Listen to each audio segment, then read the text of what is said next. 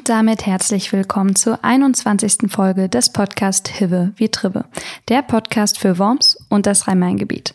Mein Name ist Ann-Kathrin, falls ihr mich noch nicht kennt oder vielleicht auch noch nicht gehört habt. Ich bin als freie Journalistin beim Rhein-Main-Wochenblatt dafür zuständig, dass ihr einmal im Monat die Themen der monothematischen Ausgabe auch auf die Ohren bekommt. Und das, wie gesagt, jetzt schon zum 21. Mal. Das hier ist die letzte Folge für dieses Jahr und ich weiß nicht, wie es euch geht, aber mir persönlich ist es eigentlich ganz recht, dass dieses Jahr endlich mal vorbei ist. Es hat sich ja sehr, sehr lange irgendwie angefühlt, sehr aufregend und kompliziert, aber nicht nur auf eine gute Art und Weise. Natürlich gab es einige Chancen dieses Jahr, dass man mehr Zeit zu Hause verbringen konnte etc. Also da haben viele Leute zum Glück positive Dinge aus der aktuellen Situation gezogen. Aber wenn wir mal ehrlich sind, war es zum Großteil einfach nur anstrengend, ungewohnt und für viele natürlich auch eine traurige und anstrengende Zeit aufgrund von wirtschaftlichen, finanziellen und gesundheitlichen Sorgen. Deswegen lasst es uns feiern natürlich mit angemessenem Abstand und allen Sicherheitsmaßnahmen. Aber lasst es uns feiern, dass dieses Jahr dann doch vorbei ist, dass wir es geschafft haben und dass es natürlich auch zum Ende des Jahres nochmal gute Neuigkeiten gibt, nämlich den Impfstoff und ja, wie gesagt, dass wir es einfach geschafft haben, dass dieses Jahr dann doch vorbei ist und ein neues wartet und das wird auch erstmal nicht so leicht, aber trotzdem, man muss ja auch mal die Zwischenschritte würdigen. Und Ende des Jahres bedeutet bei uns im Rhein-Main-Wochenblatt auch immer, dass es eine spezielle Ausgabe gibt. Wie ihr wisst, haben wir ja jede, jede Folge hier in dem Podcast, genauso wie im Heft, in jeder Ausgabe, ein Thema. Diese verschiedenen Themen werden Anfang des Jahres festgelegt. Wir gucken dann immer, was da reinpasst zu großen Überthemen wie beispielsweise Kreativität, Wandel, Umwelt, Sport, wie auch immer. Also ihr merkt ja, das sind oft allgemeine Themen, bei denen wir dann auf lokaler und regionaler Ebene gucken, wie wir die aufgreifen können, wie wir sie bearbeiten können. Und ja, natürlich sind uns große Themen wichtig. Dieses Jahr ist es auf jeden Fall Corona gewesen. Nächstes Jahr wird es dann die Bundestagswahl. In den letzten Jahren hat uns Trump immer wieder beschäftigt. Ihr kennt all die großen Dinge, über die auch dann in den überregionalen Medien viel berichtet und geredet wird. Uns ist es aber wichtig, dass wir immer gucken, ja, was passiert in der Welt, aber die Frage hinterher schieben, wie beschäftigt uns das jetzt in dieser Region? Welche, ja, welche Fragen ergeben sich daraus? Welche Herausforderungen ergeben sich vielleicht auch aus beispielsweise ähm, der Corona-Situation oder eben dem Bundestagswahlkampf dann nächstes Jahr? Und die Grundidee von uns, also von, von, wir nennen uns ja auch ganz gerne Lokaljournalisten oder werden so genannt, weil wir ja einfach ganz, ganz nah dran sind, ist es ein bisschen interaktiver zu sein, ein bisschen weg von der Beobachterrolle, die natürlich gerade überregionale Medien und Leitmedien oft haben, einfach weil sie an einem Punkt in Deutschland sitzen und versuchen müssen, alles irgendwie zu betrachten. Wir wollen ein bisschen mehr eintauchen. Wir wollen näher an die Menschen rankommen, auch wenn das momentan nur mit Abstand möglich ist. Wir wollen interaktiver sein. Wir wollen mit euch interagieren, reden, sprechen und vor allem euch zuhören, was eure Themen sind, denn wir haben einfach diesen ja kurzen Draht zu euch quasi und deswegen sind wir auch immer ganz froh, wenn wir Feedback sowohl für das Heft als auch natürlich für den Podcast bekommen. Ich habe es ja gerade eben schon gesagt, wir haben am Ende des Jahres eine etwas andere Ausgabe, der das sich das Jahr ansonsten in elf monothematische Ausgaben unterteilt. Und am Ende des Jahres machen wir das Heft Vielfalt. Denn es gibt natürlich, wie so oft, in wahrscheinlich jedem Arbeitsbereich immer mal wieder Inhalte und Aufgaben, die über das Jahr hinweg liegen geblieben sind, nicht rechtzeitig fertiggestellt werden konnten oder einfach später hinzugekommen sind. So ist das natürlich auch bei Themen. Beispielsweise, wenn wir ein Sportthema haben und erst im Nachhinein entwickelt sich da noch eine Geschichte. Wir hatten das Sportthema aber schon in der Mai-Ausgabe.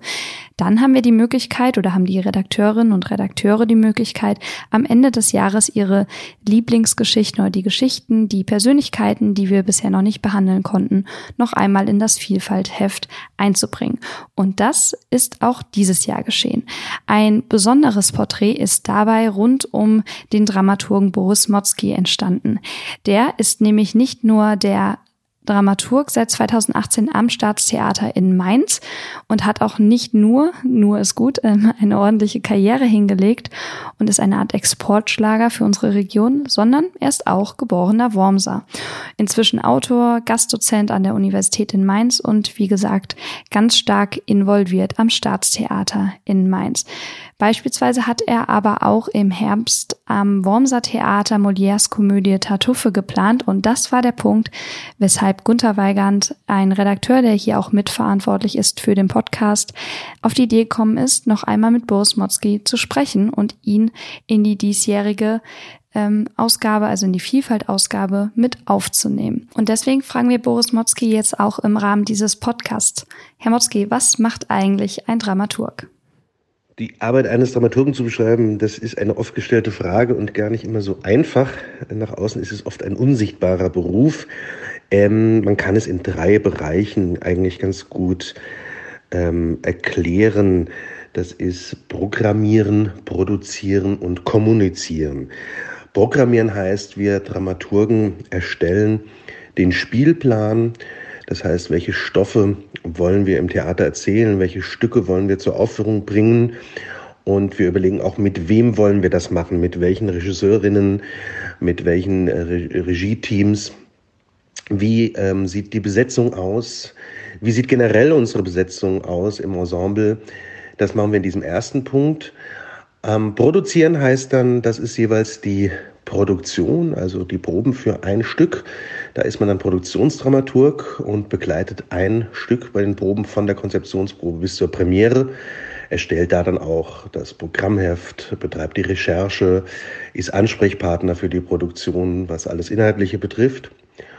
Und kommunizieren ist das, was auch jetzt gerade wieder passiert.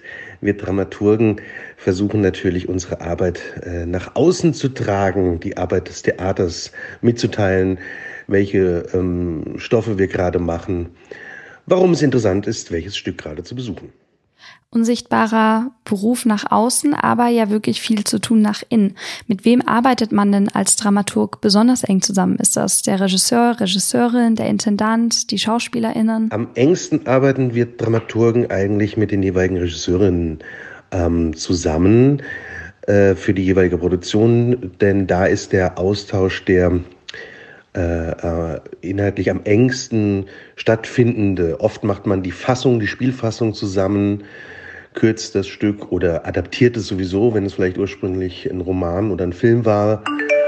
Und ähm, das ist so äh, eine ganz enge Zusammenarbeit. Natürlich kommen wir auch immer wieder mit den Schauspielern nicht nur in Kontakt, sondern auch in Diskussionen über die Figuren, über die Motivation der Figuren. Und mit dem Intendant haben wir auch natürlich zu tun, gerade wenn es um die Absegnung von Stoffen, von Besetzung und ähnlichem geht. Von den verschiedenen Arbeitsbereichen und Aufgaben und Verantwortung, was lieben Sie denn an Ihrem Beruf eigentlich besonders?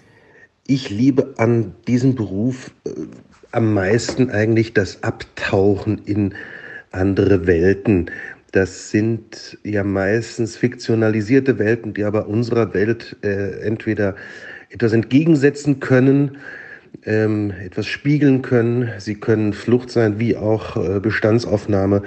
Und dieses Abtauchen in fremde Welten, mh, mm, das ist, glaube ich, das, was, ist, was den ganz besonderen Reiz daran ausmacht, in in dieser Form von Theater, das machen ja andere Künstler natürlich auch, aber in dieser Form, die ja dann äh, mit, mit äh, diesem Live-Erlebnis, dem Einmaligkeitserlebnis, der Transitorik, wie wir Theaterwissenschaftler immer sagen, spielen. Also ein Ereignis, was wir einmal so dann auch nicht wieder mitbekommen und was dadurch bestenfalls immer etwas ganz ähm, Einzigartiges ist. Wie kamen Sie denn jetzt speziell mit dem Theater in Berührung? Mit Theater kam ich relativ früh in Berührung, dadurch, dass ich ähm, eigentlich immer mal so auf Reisen, Urlauben, Städteurlauben, Theater geschaut habe mit meiner Mutter. Und ähm, Schauspieler, Schauspielerinnen irgendwie immer spannend fand. Das äh, kam aber eigentlich vor allem natürlich auch übers Fernsehen und übers Kino. Und dann äh, konnte ich ein paar ja, tolle, große, legendäre Schauspieler sehen. Michael Piccoli habe ich mal in Paris gesehen.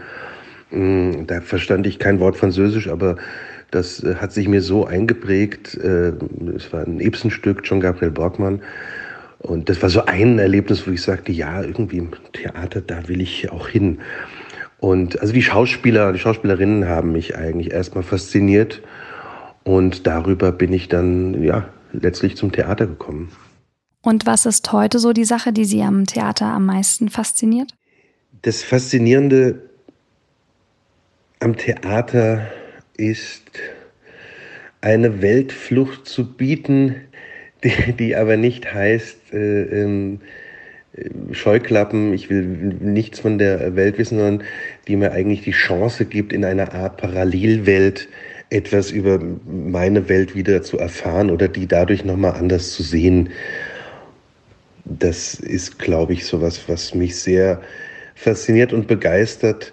Und dadurch, dass es ein, ein Geschichtenbecken ist von großen äh, Geschichten, die teilweise ja Jahrhunderte alt sind, bis neuen Geschichten, die aber nicht auserzählt sind, weil sie einfach was über den Menschen erzählen ähm, und das dann abbilden und das dann noch live abbilden, das macht Theater einfach ähm, einzigartig und das wird auch so bleiben. Wenn wir in diesem Jahr über Kultur und Kunst reden, dann reden wir leider meistens auch über Corona. Der Kultursektor hat ja in ganz besonderem Maße unter diesen Einschränkungen gelitten. Und nicht jeder Kunst- oder Kulturbetrieb hat ja auch die staatliche Unterstützung. Wie geht es denn Ihrer Branche derzeit? Ich verstehe äh, viele Einschränkungen hinsichtlich Corona. Wir haben das im ersten Lockdown auch sehr äh, mitgetragen und den virtuellen Raum aufgemacht, geschaut, was kann man ähm, nicht als, nicht als Ersatz machen, aber was kann man als Überbrückung machen, wie kann man lernen, mit digitalen Sachen umzugehen, ähm, darin vielleicht auch Bereicherungen zu sehen, eben im Stream in gewissen Formaten. Jetzt im zweiten Lockdown ist man etwas müde. Das Corona-Thema ähm, scheint in Anführungszeichen auserzählt. Man möchte einfach natürlich wieder live sein und den, den Leuten begegnen und den direkten Austausch haben und natürlich die Grenzüberwindung, für die Theater steht, wieder erlebbar machen. Für die Freischaffenden ist das eine extrem schwierige Situation. Wir, die wir festangestellt sind, haben Glück, dass uns das jetzt nicht gleich existenziell betrifft. Und ähm, ich habe Verständnis bis zu einem gewissen Maß, weil wir auch sehr, sehr viele der Hygienemaßnahmen ja erfüllt haben und ständig daran gearbeitet haben. Es ist jetzt so, wie es ist. Wir hoffen, dass es doch bald vorbei ist. Sie haben es gerade eben schon selbst gesagt. Es gibt nun verschiedene Formate, neue Ideen. Aber wie nutzt man denn letztlich die spielfreie Zeit so als Künstler oder als Ensemble?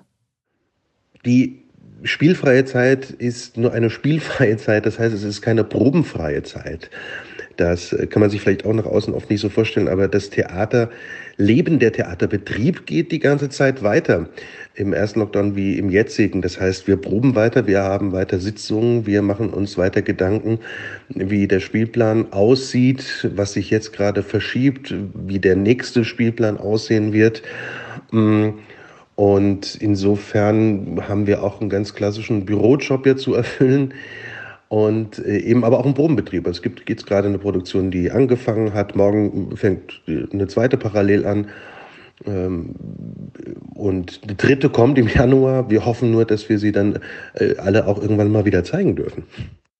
Wer noch mehr von und über Boris Motzki lesen möchte oder vielleicht über Jugendliche, die bei der Pflege des Vogelparks in Bobenheim-Roxheim sich engagieren, wie Manfred Ofer darüber erzählt, wie man in Lorsch heute wieder den Tabakanbau pflegt und ganz, ganz viele weitere Geschichten. Diese Leute gucken dann bitte noch einmal ins Heft. Denn das war's auch schon mit der 21. Folge des Podcast Hive wie Drive. Und damit war's das auch für 2020 mit Hive wie Trive. Wir hören und sehen uns dann im neuen Jahr und wir freuen uns natürlich auch bis dahin, wenn ihr uns ein bisschen Feedback da lasst, am besten unter redaktion at wochenblatt.de oder vielleicht ein paar Sternchen im App Store oder wo auch immer ihr diesen Podcast hört. Und ja, weil wir uns erst in ein paar Wochen wieder hören werden sehen, kann ich ja gar nichts sagen an dieser Stelle, hoffe ich trotzdem, dass all unsere Zuhörerinnen und Zuhörer die Weihnachtsfeiertage und natürlich auch den Jahreswechsel gut, sicher und vor allem gesund rumbringen und auf das wir 2021 alle weiterhin die Nerven behalten in der aktuellen Situation. Ich weiß, es ist nicht leicht, aber wir hoffen natürlich trotzdem, dass wir da alle gemeinsam noch gut durchkommen. Bis dahin, macht's gut. Ich bin Ann-Kathrin Weiß. Das hier ist Hive wie Trive, der Podcast für Worms und das Rhein-Main-Gebiet.